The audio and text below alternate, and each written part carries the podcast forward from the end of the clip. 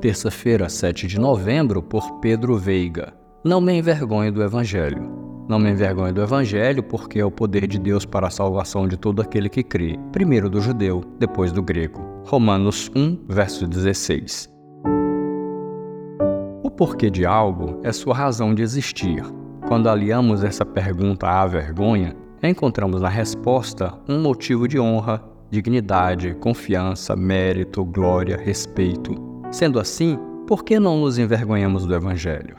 Por não possuírem status, fama ou honra, os cristãos de Roma poderiam ser tentados a sentir vergonha do Evangelho.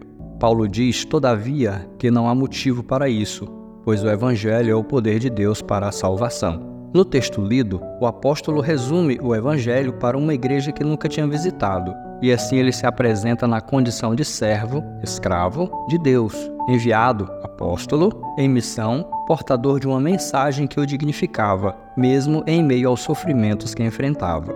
Diferentemente de Paulo e da perseguição que o assolava, podendo lhe trazer vergonha, hoje enfrentamos em nosso país a difamação do cristianismo, que pode produzir em nós vergonha. Por que então não me envergonho do Evangelho? A resposta é: porque o Filho de Deus transformou minha vida com seu poder, e por isso sou um novo ser, redimido, justificado, salvo, cheio do Espírito e poder de Deus. Porque a missão de Deus é a minha razão de viver, porque a justiça do reino é a única solução para o mundo. O mundo precisa desesperadamente do Evangelho, e eu sou portador dessa mensagem. Sendo assim, envergonhar-me por quê?